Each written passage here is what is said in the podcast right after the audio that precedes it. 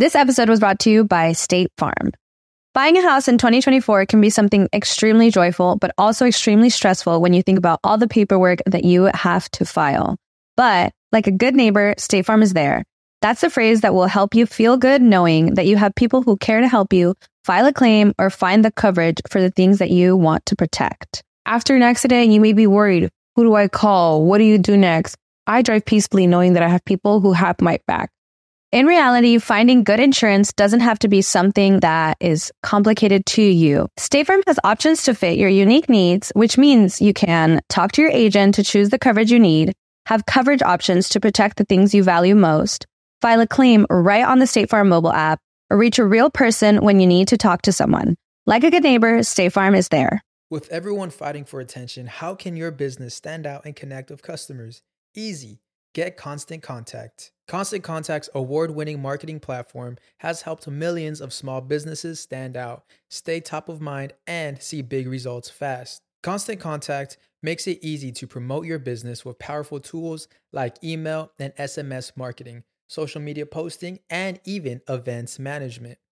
With Constant Contact, you'll reach new audiences, grow your customer list, and communicate more effectively to sell more, raise more, and fast track growth. Don't know much about marketing? No sweat.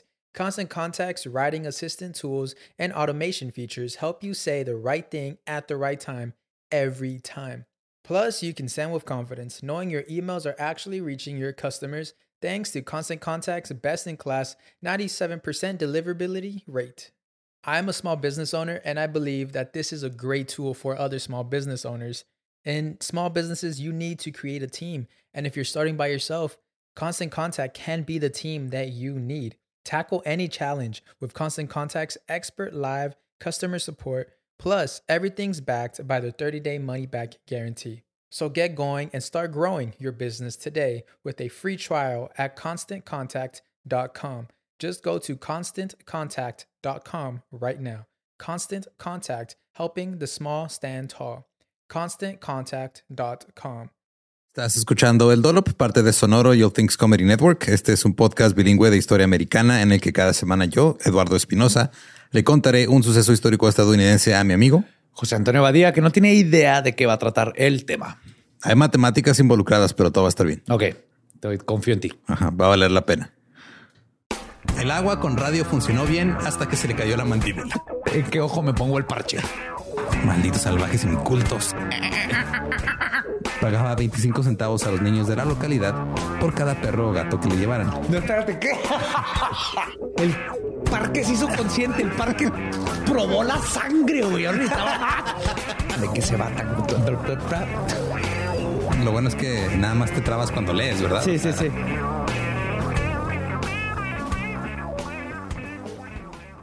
...10 de mayo de 1949... Paul Michael Larson nació en el pequeño pueblo de Lebanon, en Ohio. Era el más joven de cuatro hermanos. Y aunque en general se le consideraba creativo e inteligente, eh, prefería hacer proyectos emprendedores de dinero fácil que trabajar en realidad. Por ejemplo, cuando estaba en la secundaria, eh, empezó a contrabandear chocolate para venderlo en clase. Eh, uno de sus planes posteriores ya cuando salió de la, de la prepa, incluyó la, abrir una cuenta en un banco que ofrecía una promoción de 500 dólares a cada nuevo cliente. Ajá. Entonces Larson lo que hacía era de que abría una cuenta, retiraba el efectivo, cerraba la cuenta y luego hacía otra bajo otro nombre y otra y así se la llevó. Brillante. El fuck los bancos. Otro de sus proyectos fue cuando creó un negocio falso a nombre de un miembro de la familia. Se contrató a sí mismo como empleado y luego se despidió para poder cobrar los cheques de desempleo. Oh my God. Amo a este hombre. Para ¿Cómo chingar al gobierno one one. Pues sí, la neta, pues. A la institución, instituciones en general. Sí, digo, también se chingó un poquito su familia, pero bueno. Para 1983, Michael Larson ya se había casado y divorciado dos veces. Vivía con su novia Teresa Dinwiddie y tenían tres hijos. Durante los veranos operaba un camión de helados de Mr. Softy y durante los meses en los que no podía trabajar vendiendo helados, pues buscaba maneras de ganar dinero fácil. Eh, tomó algunos cursos en la universidad, pero nunca terminó y finalmente obtuvo una certificación en reparación de aire acondicionado y de vez en cuando también trabajaba reparándolos. Larson pasaba varias horas al día viendo la televisión, explorando los canales en busca de oportunidades lucrativas.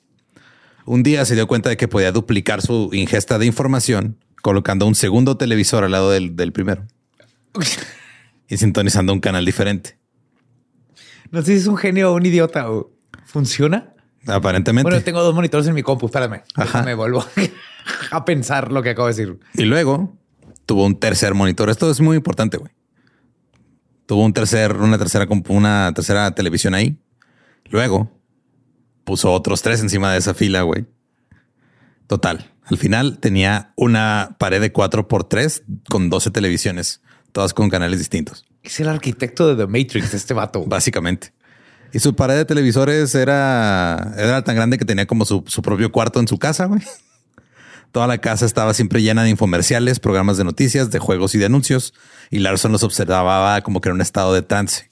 A veces sentaba frente a todos los televisores toda la noche, Está brillante esto. Ok, ajá. tratando de idear cosas. Teresa decía que aunque Larson pensaba que era más inteligente que los demás, tenía un buen corazón y sed de conocimiento. Pero cuando los visitantes le preguntaban sobre el, la pinche pared de televisiones, todas con infomerciales y cosas raras, pues Teresa le decía, no, es que la neta está loco este güey. Sí, es más fácil explicar eso de esa manera. Ahora, un día de noviembre de 1983, el presentador Peter Tomarken apareció en uno de sus televisores.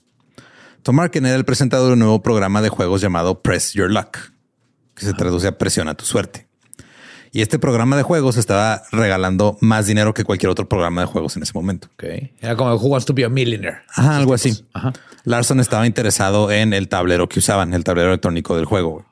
Cómo funcionaba era de que era un, un tablero que estaba alrededor. O sea, cuando lo veías en la tele, eh, eh, estaba la cámara como el concursante en medio y alrededor había como muchos cuadritos que iban cambiando de manera Aleatorio. aleatoria y tenías que presionar un botón para detenerlos y luego que cayera en alguna cosa que tuviera un premio.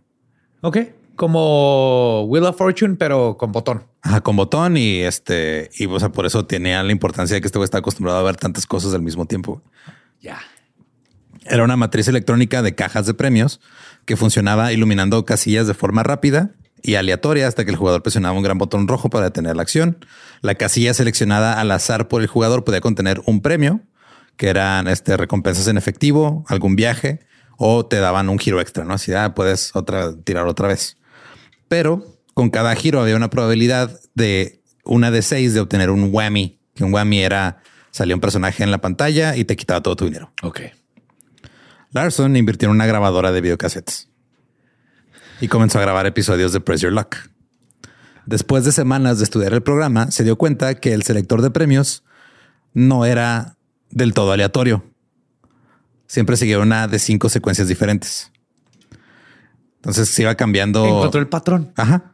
Esta información era, eh, pues, era de algo de utilidad debido a las posiciones de los premios y todo, porque, o sea, el- el- la luz que se movía, se movía de, de cinco maneras diferentes. Pero mientras estaba moviendo esta luz donde iba a caer el, eh, cuando presionas el botón, los cuadros iban cambiando. Ok. Entonces eran este, todos los, los cuadros así, este, a lo mejor en un cuadro te salía un whammy, luego se cambiaba de dinero, luego se cambiaba un viaje, pero el patrón en el que se iban iluminando era el mismo, nada más que iba madre. Eran cinco patrones distintos. Esto es brillante. Ya ves, mamá.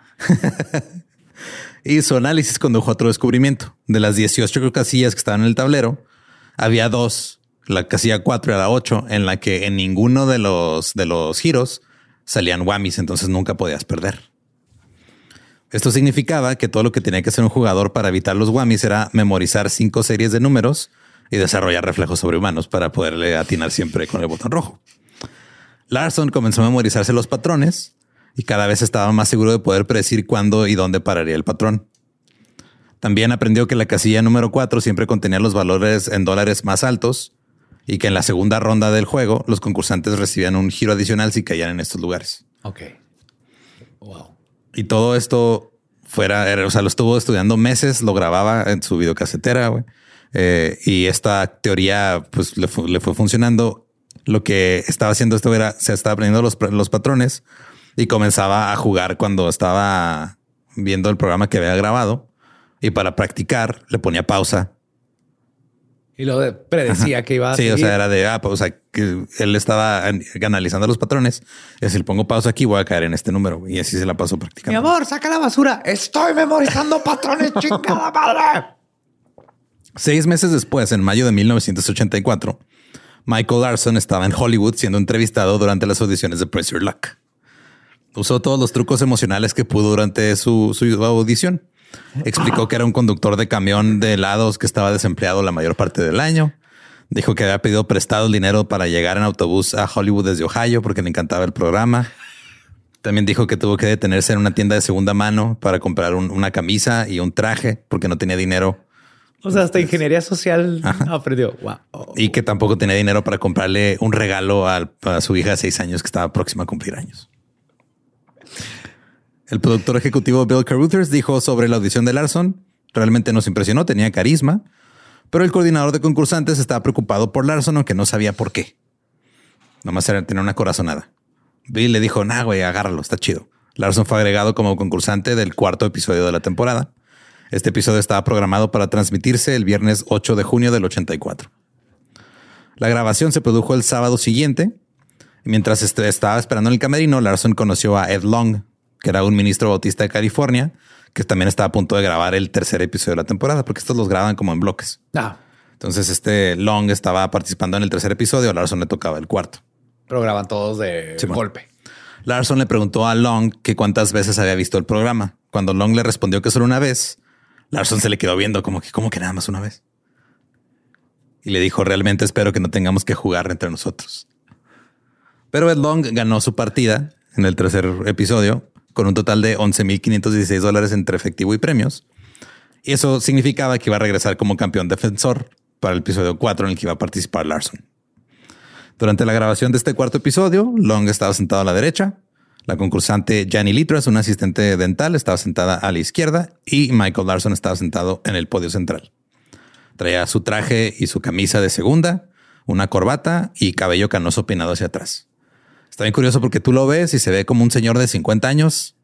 Güey, tiene 35, güey. Nada más que estaba, tenía canas prematuras y, y se la pasaba todo el día viendo la televisión. Era- eran los tiempos en donde te salían canas prematuras, pero tenías casa y dos hijos y medio. Ajá. El presentador, Peter Tomarken, hizo la presentación habitual de un programa de juegos. Sale y presenta a los concursantes. En algún punto dice, este, puedo sentir que tendremos mucho dinero esta noche. Y va con cada concursante, les pregunta sobre su vida. Eh, le pregunta a Michael sobre su camión de helados. Le dice, te ha dado una sobredosis de helado, ¿verdad? Le preguntó a Larson. Larson dijo que sí. Y Tomarken dijo, bueno, espero que no tengas una sobredosis de dinero, Michael. Si supieras de mis 12 monitos. Ahora, como era costumbre, el juego comenzó con la primera de dos rondas en la que los concursantes respondían preguntas para poder ganar giros en el tablero. Una respuesta correcta te daba derecho a tres giros. Una respuesta correcta de opción múltiple, nada más uno. O sea, porque había preguntas abiertas y de opción múltiple. La, memoriza- la memorización de los patrones de Larson, pues no lo puede ayudar aquí, tenía que contestar bien las preguntas. No le fue muy bien. Solo contestó bien una pregunta y se ganó tres giros en el tablero de la primera ronda. Long y Litras se ganaron más giros que él, pero con esto ya tenía tres oportunidades para probar su teoría. El tablero comenzó sus manobras pseudo aleatorias. Vamos, mucho dinero, decía Larson, porque era lo que decían todos. Así, Come on, big money. Siempre que empezaba a girar este pedo. Stop. Y gritó Larson. Detente. Golpeó el botón con ambas manos. Y el selector se detuvo en un whammy en la ranura 17. Oh, oh. todo lo que había ensayado valió verga en el primer giro. Larson sacudió la cabeza, forzó una sonrisa, pero lo que estaba en realidad haciendo era estaba probando el timing y la sincronización del tablero. güey. Ok. Ahora ya sabía exactamente cómo estaba cronometrado el tablero con respecto al botón. Con su segundo y tercer O sea, giro. ¿Cuánto tarda en que lo picas y se para? Ajá. Eh, ya en su segundo y tercer giro, Larson como que entró un poquito en ritmo. Ya este, como que ya no parecía un concursante que nomás estaba así de, ah, sí, big money, no whammies y todo. Y estaba en silencio y concentrado. En estos dos tiros, aterrizó con éxito en el espacio número 4. Terminó la primera ronda del juego con 2.500 dólares. Long y Litras terminaron la ronda sin caer en un whammy y habían ganado 4.080 y 4.608 respectivamente. Entonces. Larson estaba en, en el último lugar hasta ahorita. La segunda ronda fue mucho más lucrativa. Larson logró obtener siete giros en la ronda de preguntas para poder usar el tablero. Y como estaba en último lugar, fue el primero en girar.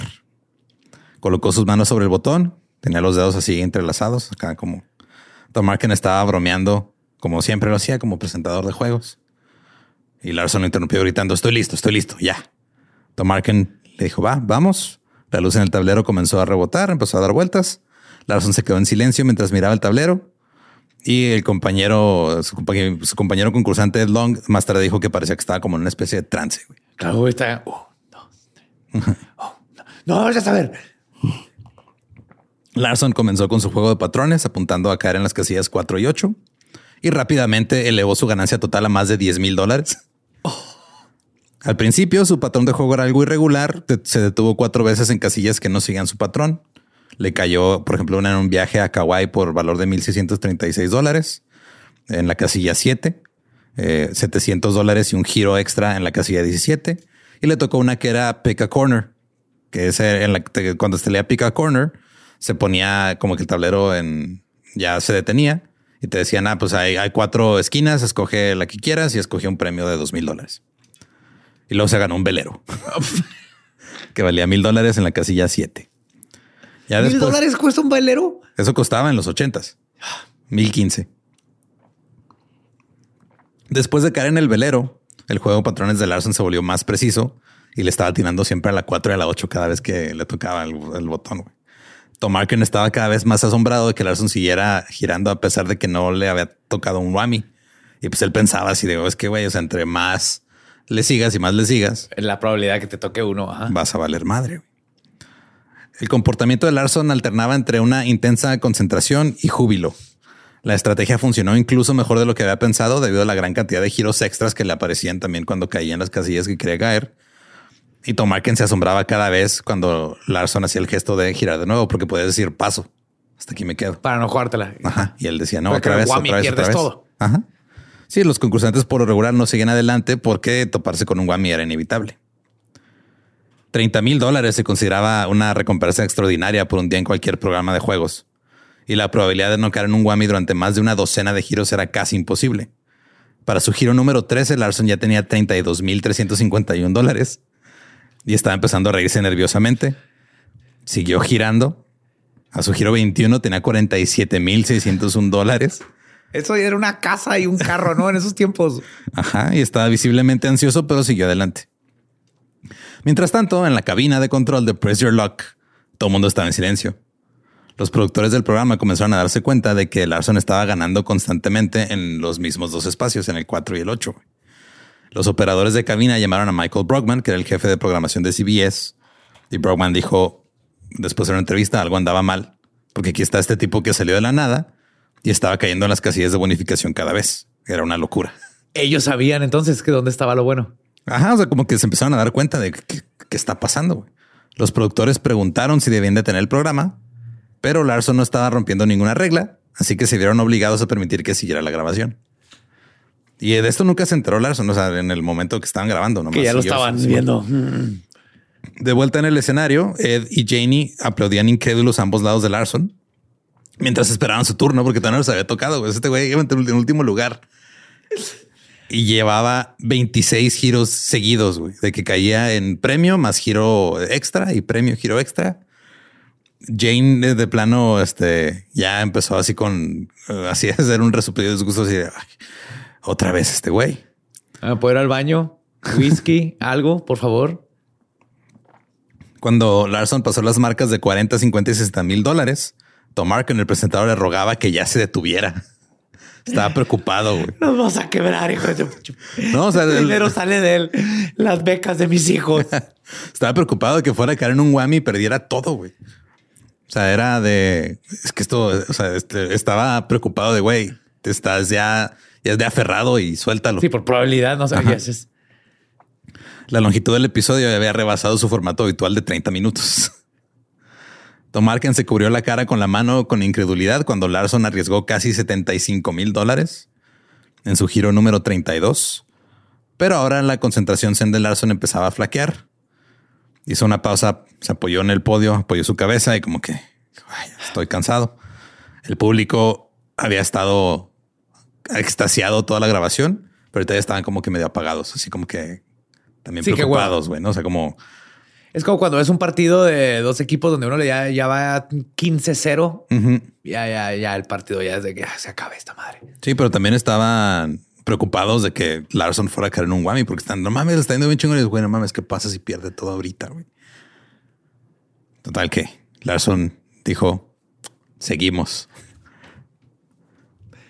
Mientras, pues que sí, o sea, mientras que a, a, a, Tomarken y al público le preocupara que perdiera la lana, a los productores les preocupaba que siguiera ganando. Que le tenían que pagar esa lana. Sí. Y el velero, güey. Hay un velero ahí. Hay un velero ahí. Güey, ¿dónde, dónde chingados sacar un velero, güey? ¿Quién fue el imbécil que puso un velero en los premios? A Tomarken le preguntó, ¿vas a ir de nuevo? Mientras Larson asintió con la cabeza. Ruidos de asombro, jadeos, murmullos llegaron del público, pero aplaudieron con cautela. Janie y Ed, sus contrincantes, estaban aplaudiendo, pero como con la cara de qué está pasando. Michael va de nuevo, anunció Tomarken con incredulidad. Nunca habíamos tenido algo así antes. El marcador en el podio de Larson marcaba 90.351 dólares. Una cantidad sin precedentes en la historia de este juego. De hecho, ese total era mucho mayor de lo que cualquier persona había ganado en un programa de televisión hasta ese momento. En su giro número 40, el marcador de Larson tuvo que deshacerse de su signo de dólar para dejar espacio para otro dígito.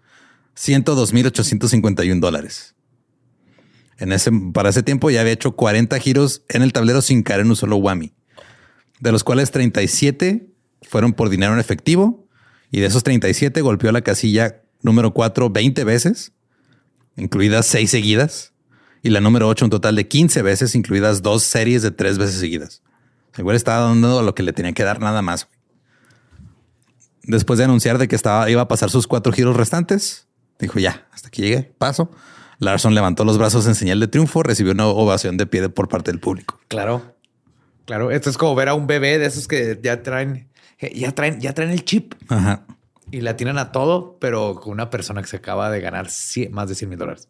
Ahora, por las reglas del juego, pues, cuando este güey dijo, ah, paso mis, mis giros que me quedan, se le pasaban a la siguiente concursante, que era Ginny Litras, y porque era la que tenía el, el siguiente total de dinero más alto. Ok. O sea, que juegan y el que tenga el más alto se lleva lo que se ganó. Sí, este, pero también es de, o sea, todos se llevan lo que se, lo que se ganan, Ok. pero A menos que pierdas todo con un sí, bueno, a whammy. menos que pierdas todo con un whammy. Pero aquí por la regla era, ah, si yo paso este, mis giros, se lo paso al que siga de mí en, en- en cantidad de dinero y la que siguiera a Janie. Pero también como ella fue la líder después de la primera ronda, tuvo que esperar para jugar hasta que Long, que había quedado en segundo lugar, hiciera sus giros. En el primero de sus dos giros, Long cayó en un whammy y perdió el dinero que había ganado en la primera ronda. Lo que llevó a, Peter Tomarken a preguntarse en voz alta si Larson sabía que seguía un whammy y por eso había pasado sus giros. Oh, no. Pues no, no, No, güey, no, o sea, él sabía que no había en el 4 ni en el 8, que en el 4 y el 8 estaba seguro. O sea, él, él- él- sabía eso, los demás no sabían ese pedo. Long después le dio una casilla con 5 mil dólares, un giro extra. Y luego este, cayó otra vez en la casilla de 5 mil dólares y luego cayó en otro whammy y perdió la lana que llevaba hasta ese entonces. Luego Janie Litras tomó su turno, comenzando con el primero de los cuatro giros que Larson le había pasado y que estaba obligada a tomar. En ese giro también cayó en un whammy, perdió el total que había llevado hasta su primera ronda. Pero se le agregaron este, los tres los giros que le había dado Larson y este, logró acumular 9.385 dólares en efectivo. Y debido a que este, logró acertar también espacios que tenían giros adicionales, pues le dijo ahora, ahora yo los paso. Ya no quiero jugar. Ya no quiero jugar. Es que este vato no le ha, no ha caído en los whammies y entonces están ahí guardados. Porque así funciona la probabilidad. Ajá. Litras le pasó los giros a Larson, quien estaba visible- mol- visiblemente molesto y cuando le tocaba, él dijo, yo no los quería. El tablero comenzó otra vez. Larson inmediatamente presionó el botón rojo, aterrizó en 4 mil dólares en, en la casilla 4. Se escucha a Jenny literal así, este, rechinar así. Se, se- se le, se le salió un, un chillido de ¿qué está pasando? Casi, casi. Durante el segundo giro, después de un retraso mucho más largo de lo habitual, Larson presionó el botón nuevamente, aterrizó otra vez en el 8 y solo le quedaba un giro obligatorio de los que le habían dado. El tablero comenzó a parpadear y Larson dejó escapar un suspiro y lo dejó stop mientras golpea el botón, pero lo presionó una fracción de segundo muy pronto. No cayó en la 8 ni en la 4, cayó en la 17. Era la misma casilla donde había caído en su primer whammy durante su primer giro. Pero esta vez detuvo el tablero antes de que la casilla se convirtiera en un whammy. Ok. Y eh, se ganó un viaje a las Bahamas valorado en 2.636 dólares. Y tiene un velero, mamá. y tiene un velero. Sí, es el día Todo- perfecto. Todos así. No mames. Esto provocó que Tom bromeara y le dijera, cito, con ese dinero podrías comprar las Bahamas, Michael. Pero se terminó, Larson había ganado, le dio a Ed Long un abrazo incómodo, le dio a Janie un firme apretón de manos. Larson había ganado 110.237 dólares entre efectivo y premios. Eh, Los premios incluían dos vacaciones tropicales y un velero. y era más del triple del récord anterior de ganancias en un solo episodio de un programa de juegos en la historia de la televisión en Estados Unidos. Pero a ver, échenle otra vez de nuevo porque hay un remolque para ese velero, así que lo va a ganar. Préndanle, préndanle el tablero. Un eh, Peter Tomarken claramente confundido le preguntó a Larson, ¿por qué seguiste? Larson le contestó, por dos cosas. Primero, se sintió bien. Y segundo, todavía tenía siete giros y si los pasaba, alguien podría haber hecho lo que yo hice. Tomarken le preguntó, ¿qué vas a hacer con el dinero, Michael? Y Michael le contestó, Voy a invertir en comprar casas. 36 televisiones. ¿Invertir en qué? Invertir, invertir en casas. Los productores del programa, junto con Brockman, el, el ejecutivo, se reunieron para diseccionar el episodio cuadro por cuadro. Notaron que Larson inmediatamente celebraba, después de muchos de sus giros, en lugar de esperarse hasta que cayera la, la casilla en algún lugar. O sea, desde que presionaba, Desde que ya. le presionó bien, él Ajá. sabía que ya iba a caer. Sí. Y eso quería decir que estaba demostrando que sabía que le iba a tocar algo bueno. También se notó que Larson tuvo una reacción inusual a su premio del viaje a Kauai, como que estaba fuera de su patrón. Se sacó de pedo. Parecía desconcertado y molesto, pero luego se recuperó y celebró después de una ligera pausa. Al principio, CBS se negó a pagarle a Larson, considerándolo un tramposo. Pero a pesar de que lo intentaron desesperadamente, no pudieron encontrar evidencia de irregularidades o incumplimiento de las reglas. Por lo que después de unas semanas le enviaron su cheque. Lo que sí es que no le permitieron regresar como campeón defensor. Porque se sacaron una regla de los huevos que decía que había un límite de 25 mil dólares. No puedes volver a concursar si tienes un velero. ¿Ok? Es, es regla. Ya está ahí desde el principio. Sí, o sea, El dijeron. precio a pagar. Tienes un pinche velero. ¿Qué más quieres en la vida? No, es que lo más que lo máximo que puedes acumular en una corrida de juegos es 25 mil dólares y tú lo acumulaste en más de uno, entonces ya no puedes regresar como campeón defensor. Algunos ejecutivos de CBS no querían que el episodio que quedó bastante extenso se lanzara al público en absoluto. O sea, no querían que saliera a la luz este pedo. Pero finalmente se decidió transmitirlo en junio como un episodio de dos partes. Cada episodio de Press Your Luck tenía una duración de 30 minutos. Antes de la aparición de Larson, esta serie nunca había necesitado dividir los juegos o detenerse, ya que una partida siempre se completaba dentro del tiempo regular. Sin embargo, la racha de Larson alargó la duración del episodio y los productores no estaban seguros de cómo proceder. Todo el episodio se grabó en una sola toma de corrido, pero la producción decidió que sería necesario dividirlo para su transmisión. Se transmitió en dos partes. La primera parte terminaba cuando Larson acumuló 36.851 dólares en 15 giros. Y de ahí se hace un, un freeze frame, se congela la imagen y sale este Tom Arkin así como sobrepuesto en green screen informándole a la gente que debido a circunstancias extraordinarias el juego no se pudo completar en la transmisión del 8 de junio, pero podrían ver la conclusión en la próxima transmisión para el lunes 11 de junio. Y el episodio del lunes comenzó con la misma imagen congelada. Peter como que regresando, poniendo a todo el mundo en contexto. Esto fue lo que pasó, por esto cortamos y vámonos a lo que sigue. Los cinco patrones de luz originales en el tablero fueron reemplazados por cinco nuevos durante un mes. Y esos fueron reemplazados por un conjunto diferente de cinco patrones durante otro mes. Y en agosto del 84 se completó una reprogramación del tablero con 32 patrones, lo que aseguraba que nadie pudiera duplicar el truco de Larson. Todas las versiones posteriores emplearon este método. Era de, güey, ya, o sea, Ya la probabilidad es... cinco patrones va, pero 32. Sí está muy cabrón. Los vecinos de Larson se sorprendieron al, tener- al enterarse del, del logro del loco Michael Larson y fiel a su palabra le compró regalos caros de cumpleaños a su hija e invirtió parte de su dinero en bienes raíces. Pero Larson todavía tenía una debilidad por cualquier plan para hacerse rico rápidamente y terminó tirando un montón de dinero en un esquema Ponzi. ¿Debilidad o visión? Debilidad, güey, porque ya era, era como un ludópata, pero Bueno, sí, sí hay más porque lo perdió. Ya, ya, ya, ya. Larson se convirtió en subgerente de las tiendas locales de Walmart en Ohio y también dirigió una empresa de promociones y marketing llamada Group Dynamics Downline desde su casa en Ohio. Según su familia, la victoria de Larson en Press Your Luck au- aumentó aún más su deseo de hacerse rico rápidamente. Así que se le ocurrió otro plan. Fue a su banco y pidió retirar todo el saldo de su cuenta en billetes de un dólar. Y se fue a un strip club. No, pero hubiera sido mejor plan ese, güey, la neta. El banco le dio chingo de billetes. O sea, literal, fue otro banco para que dieran más billetes de un dólar. Durante un periodo de dos semanas estuvo yendo a diferentes bancos hasta que convirtió cerca de 100 mil dólares a billetes de un dólar. Y los invirtió en NFTs. Hubiera sido también un poquito más.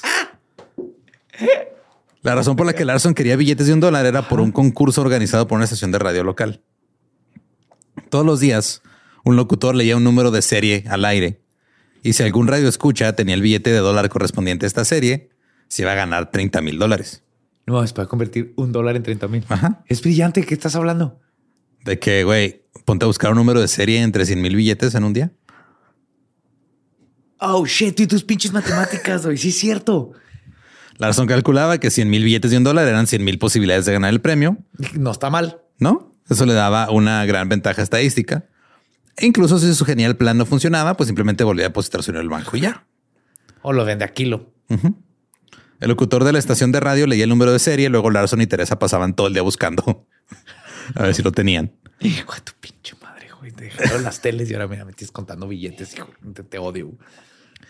Solo se detenían para comer, bañarse o ir a cagar. Voy a ir a hacer pipí. O sea, no, era to- todo el día estaba Pero nomás. es que puedes, puedes buscar números de serie en el dólar mientras estás cagando. Eso sí. Y ya eran como, tenían como su propio taller clandestino de revisar números de serie de billetes de dólar. No les tomó mucho tiempo darse cuenta que eh, era imposible que dos personas examinaran tantos billetes en la cantidad de tiempo dada. Así que Larson tomó una parte del dinero, fue lo depositó, pero se quedó con algunos Ah, creí que iba a contratar niños para ayudarle. casi. No, dijo, no, un pues, cejito de un palumpas. fue depositó como más o menos como la mitad. Y entonces se quedó con 50 mil billetes de dólar. Por si acaso. Por si las dudas. Ajá. Después de algunas semanas, la obsesión de Larson por el concurso comenzó a poner un poco de tensión en su relación con Teresa y con la realidad también. Había efectivo escondido en los cajones de la cocina, en sacos, en bolsas de supermercado. Había unos nomás amontonados así en pilas de billetes de dólar. O Breaking Bad. Ajá. Y aunque Teresa le gritaba que ya, ya estuvo, Larson no depositó el efectivo al banco. Una noche, Larson y Teresa aceptaron una invitación para asistir a una fiesta de Navidad. Cuando regresaron a su casa alrededor de la una de la mañana, encontraron que la puerta trasera de la casa había sido destrozada. Quien quiera que haya entrado se llevó más o menos 50 mil dólares en billetes de dólar. Larson inmediatamente acusó a Teresa de ser cómplice del robo, pero ella negó estar involucrada. La policía no encontró evidencia de su culpabilidad, pero Larson dijo, fuiste tú. Nunca se convenció de que no hubiera sido. Pues que quién sabía que tenía ahí 50 mil dólares de en billetes Todo el vecindario, güey, que se ve que estaba pinche loco. Oh, puto. Larson de repente se paraba junto a la cama y la miraba mientras dormía. Yo sé lo que hiciste, morra. Te estoy viendo. Teresa comenzó a temer por su seguridad.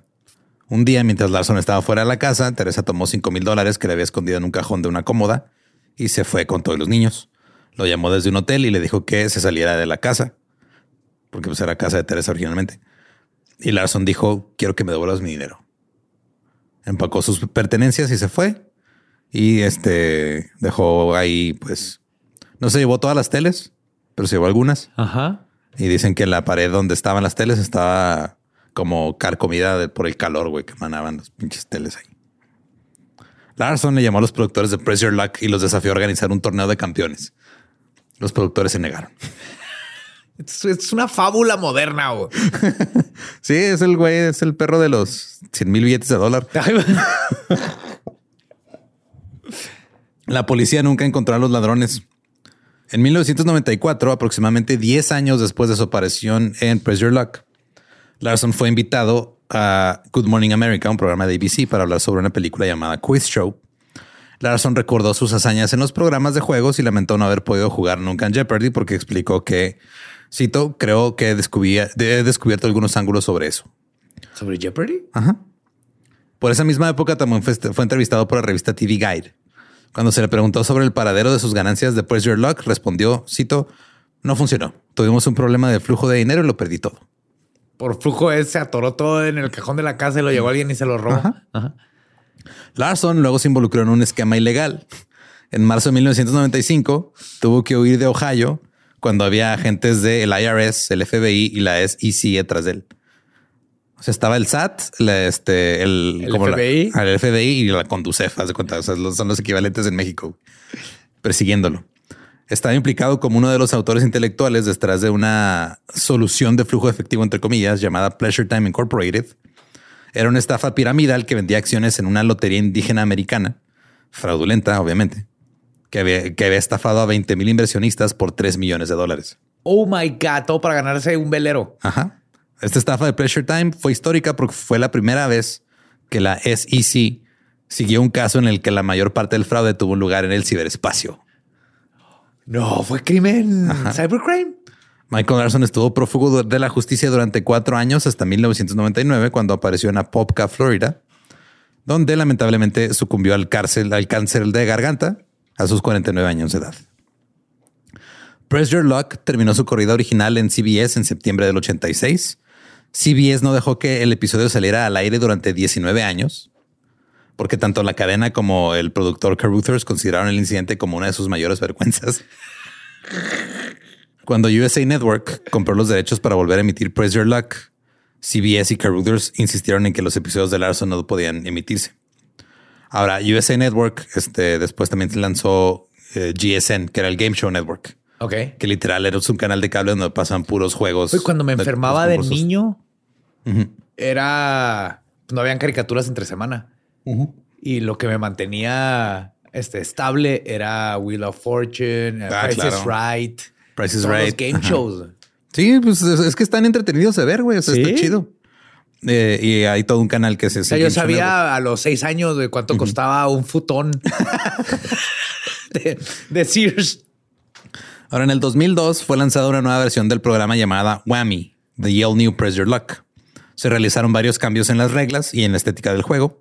Había tres nuevos concursantes en cada episodio, no había campeones defensores que regresaran, había menos efectivo disponible, pero había más premios. El tablero ahora estaba completamente computarizado y rediseñado y se eliminó la primera ronda de preguntas. El 16 de marzo del 2003, GSN pudo transmitir los episodios, incluidas algunas partes previamente editadas, como parte de un documental de dos horas llamado Big Bucks, The Press Your Luck Scandal, que fue presentado y narrado por Peter Tomarken, el que fue el presentador original del, del- programa. Este documental fue producido y transmitido por GSN y rompió todos los récords de audiencia de la cadena de, de- de este canal de televisión. Como parte de la conmemoración, los oponentes de Larson de 1984 fueron invitados a ser concursantes de la nueva versión de Whammy, The, Press- The All New Press Your Luck. Pero como Michael Larson ya había muerto, usaron a uno de sus hermanos, a James, a que ocupara su lugar. No. Tomarken volvió a presentar la ronda de preguntas y a pesar de que el tablero era totalmente aleatorio y no había forma de que alguien hubiera hecho trampa patrón, o hubiera un patrón o algo, Larson, el hermano de Michael, ganó. güey. está su conciencia. Se murió, la dejó en un chip. ¿Qué está pasando?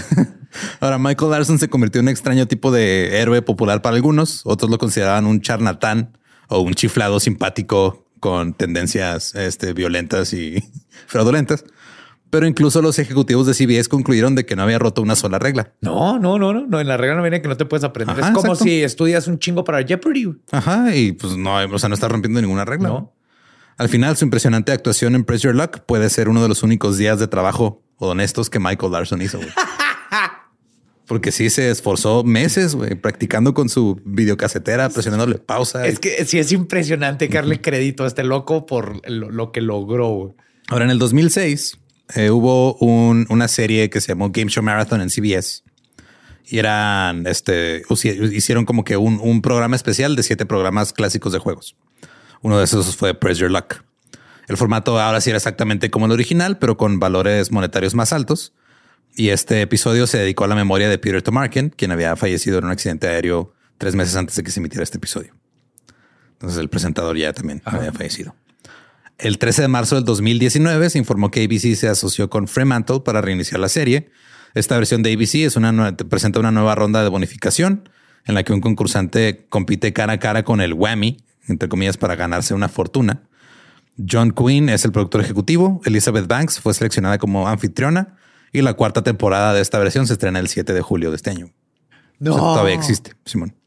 Ahora, el 14 de enero del 2018, GSN emitió un segundo documental sobre la historia de Larson titulado Cover Story, The Press Your Luck Scandal. Los episodios originales de Larson se emitieron ahora sí completos después del documental.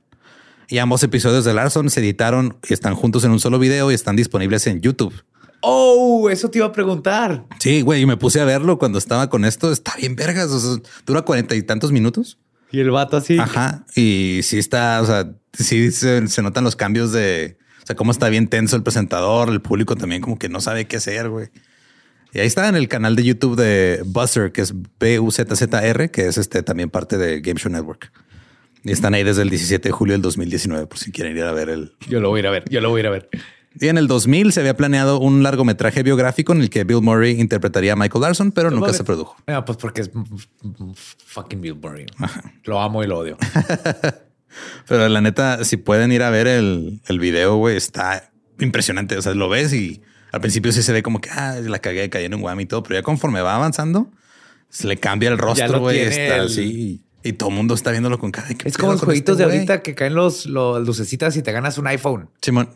Pero ese vato, el patrón le atinó porque esos están rigged. están arreglados para que no, no lo logres. Y pues estos hasta cierto punto también, pero no tanto porque no se esperaban que un güey fuera a pasar pinches seis meses de su vida viendo los episodios una y otra vez, aprendiéndose los patrones y calculando cuándo tenía que presionar el botón. Se lo merece. Se lo merece. La neta sí. O sea, fuera de que lo que el güey haya hecho de fraudes y lo, o sea, todo el desmadre que hizo con su familia y todo, esto que hizo en, el, en este juego en específico, güey, respect. Si algo se llevan de este episodio es que si vas a transear un show o algo así, échale ganas, si se puede. Claro. Y, si lo hiciste con entrenamiento y todo, te lo ganaste. Como de hecho, hay algo que hay algo que pasó en, pero fue hace unos años en The Price is Right, en el latínale al precio gringo, güey.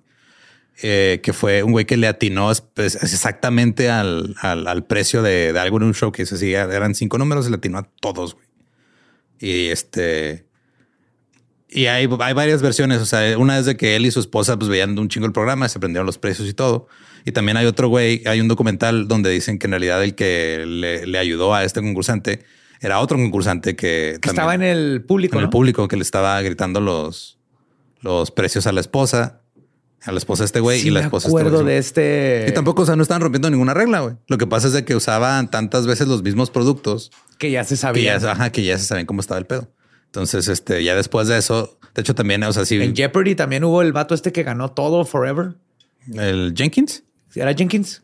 Que Ken, Jennings, quitaron. Ajá. Y tenía que ver desde cómo le picaba el botón, tenía una técnica para picar el ah, botón y ganarle. De todas maneras, se tenía que saber las respuestas. Sí, claro. Pero tenía toda una técnica que igual estuvo practicando para desde cómo picarle, pero era horrible para los otros dos porque no sí, no te, ajá, güey, no te dan oportunidad. No, y este, de hecho, en el, o sea, conforme va avanzando el episodio donde va ganando este güey en, el Price is Right, porque ese también está en YouTube, de este, el presentador, el Drew Carey, güey, como que se ve molesto, güey. Como que dice, es que algo, o sea, no lo dice, pero su, su cara es de este güey está haciendo trampa, güey. De alguna forma. De alguna forma está haciendo trampa. O sea, ya, ya ni le está festejando los. Por eso en México nuestros shows son así que una escalera ahí macuarra de cuerdas en Chabelo y órale, a ver, ensaya para eso, güey. Entrénale, a ver si puedes, no sé si se puede. Sí se puede, güey. Sí, se puede. Y pues esa es la historia de Michael Larson y el programa de concursos. Neta, si, si tienen, o sea, si está bien cabrón, vayan a ver el episodio. Eh, si así lo encuentran como eh, Michael Larson. Wami. Ajá. Eh, y está en el canal. El canal es Buzzer o B-U-Z-Z-R. Si quieren escuchar el episodio original en inglés, es el episodio 55 de The Dollop, Michael Larson. Y recuerden que nos pueden seguir en todos lados como arroba el Dollop. A mí me encuentran como arroba ningún Eduardo. Ahí me encuentran como el Va Diablo. Y si no conocen los patrones de su historia, pues no se van a ganar nada de dinero. Ni un velero. Van a terminar la vida sin velero. ¿Estás listo para convertir tus mejores ideas en un negocio en línea exitoso? Te presentamos Shopify. Tal vez no lo sabías, pero nuestro podcast More Than Mamis es un negocio y lo empezamos por supuesto para desahogarnos y hablar sobre la maternidad, no para convertirnos en expertas de ventas y del e-commerce. Así que sí, necesitábamos ayuda para vender nuestro merch y poner en marcha nuestra tienda. ¿Y cómo suena con Shopify? Llega otra venta. Shopify es la plataforma de comercio que está revolucionando millones de negocios en todo el mundo. Ya seas un emprendedor desde tu casa o desde donde sea, Shopify es la única herramienta que necesitas para iniciar, administrar y hacer crecer tu negocio sin dificultades. Con Shopify puedo gestionar pedidos, envíos y pagos desde cualquier lugar, brindándote toda la información y estadísticas de tus ventas al detalle. Regístrate para un periodo de prueba con tan solo un dólar al mes en shopify.com barra sonoro, todo en minúsculas. Ve a shopify.com barra sonoro para llevar tu negocio al siguiente nivel. Shopify.com barra sonoro. ¿Estás listo para convertir tus mejores ideas en un negocio en línea exitoso? Te presentamos Shopify. Tal vez no lo sabías, pero nuestro podcast More Than Mamis es un negocio y lo empezamos por supuesto para desahogarnos y hablar sobre la maternidad, no para convertirnos en expertas de ventas y del e-commerce. Así que sí, necesitábamos ayuda para vender nuestro merch y poner en marcha nuestra tienda. ¿Y cómo suena con Shopify? Llega otra venta. Shopify es la plataforma de comercio que está revolucionando millones de negocios en todo el mundo. Ya seas un emprendedor desde tu casa o desde donde sea, Shopify es la única herramienta que necesitas para iniciar, administrar y hacer crecer tu negocio sin dificultades. Con Shopify puedo gestionar pedidos, envíos y pagos desde cualquier lugar, brindándote toda la información y estadísticas de tus ventas al detalle. Regístrate para un periodo de prueba con tan solo un dólar al mes en shopify.com barra sonoro, todo en minúsculas. Ve a shopify.com barra sonoro para llevar tu negocio al siguiente nivel. Shopify.com barra sonoro.